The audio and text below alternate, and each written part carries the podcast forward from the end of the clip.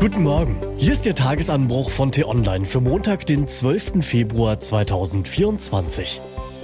Was heute wichtig ist, das lang erwartete Rentenpaket 2 soll endlich kommen.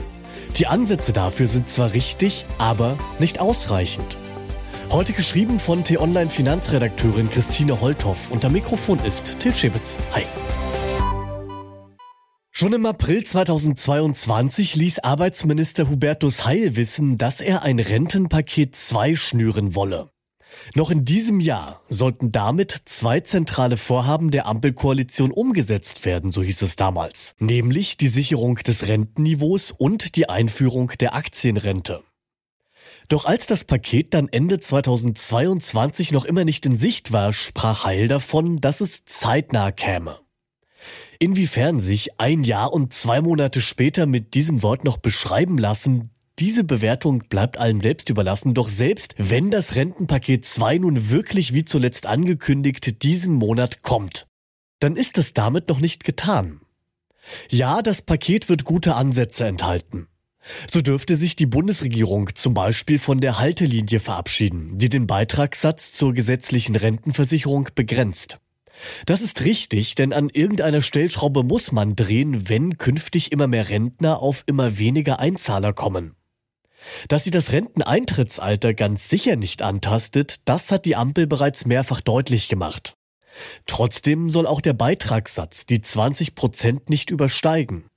Damit das funktionieren kann und trotzdem noch Geld zur Verfügung steht, müssten die Löhne jedoch weiter steigen.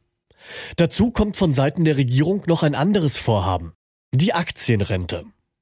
Dafür sollen 2024 zunächst 12 Milliarden Euro neue Schulden aufgenommen und über einen Fonds am Kapitalmarkt angelegt werden, der dann in Zukunft einiges an Geld abwirft und die Rentenkasse so unterstützt. Die Erträge dürften aber erst ab Mitte der 2030er Jahre groß genug ausfallen, um eine echte Entlastung zu sein. Dazu funktioniert das Ganze nur, wenn sich zu den 12 Milliarden jedes Jahr weitere und größere Beträge gesellen. Doch selbst dann gilt, kurzfristig kann die Aktienrente erstmal nicht helfen. Schnell mehr Geld ins System bringen nur mehr Beitragszahler. So wolle man Anreize setzen, sagt Arbeitsminister Heil, damit Menschen, die das können, freiwillig länger arbeiten. Doch da liegt das wahre Problem der Rente.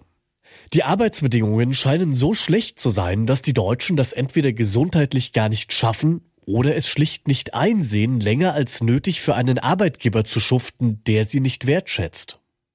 Laut einer repräsentativen Umfrage aus dem Jahr 2022 würden 56 Prozent der Arbeitnehmer ihren Job sofort aufgeben, wenn sie sich das leisten könnten.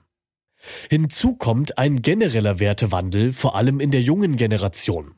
Sie fragt sich stärker als frühere Jahrgänge, was ein gutes Leben ausmacht. Und da ist Arbeit nur noch ein Aspekt unter vielen.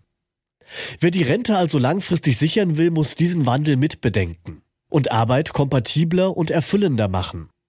Dabei geht es gar nicht so sehr um ein höheres Gehalt. Wichtig sind vor allem Wertschätzung und ein Gefühl der Zugehörigkeit, unterstützende Chefs und der Eindruck, mit seiner Arbeit etwas Sinnvolles beizutragen. Auch flexiblere Arbeitszeiten könnten zumindest in manchen Berufen dazu führen, dass Menschen bereit sind, mehr oder länger zu arbeiten.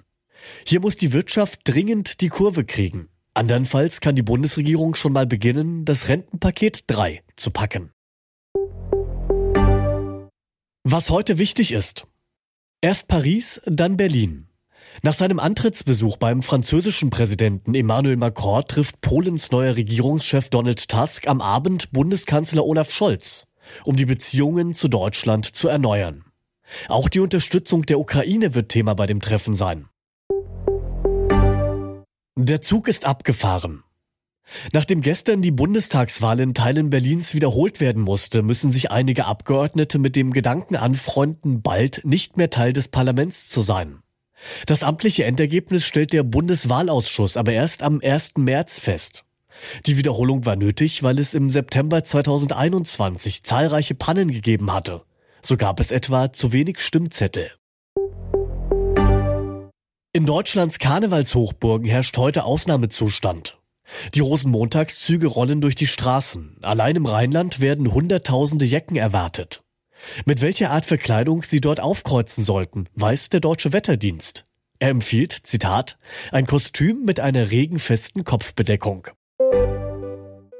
Eigentlich vertrauen ihm 100.000 Menschen für seine Darmtipps. Doch wie der Influencer Henning Pless mit der rechtsextremen Szene vernetzt ist, das können Sie bei uns nachlesen.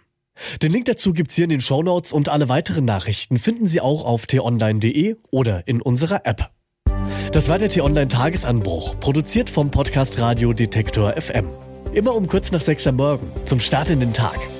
Wenn Sie den Tagesanbruch abonnieren, dann verpassen Sie keine Folge mehr. Und damit danke fürs Zuhören. Ciao.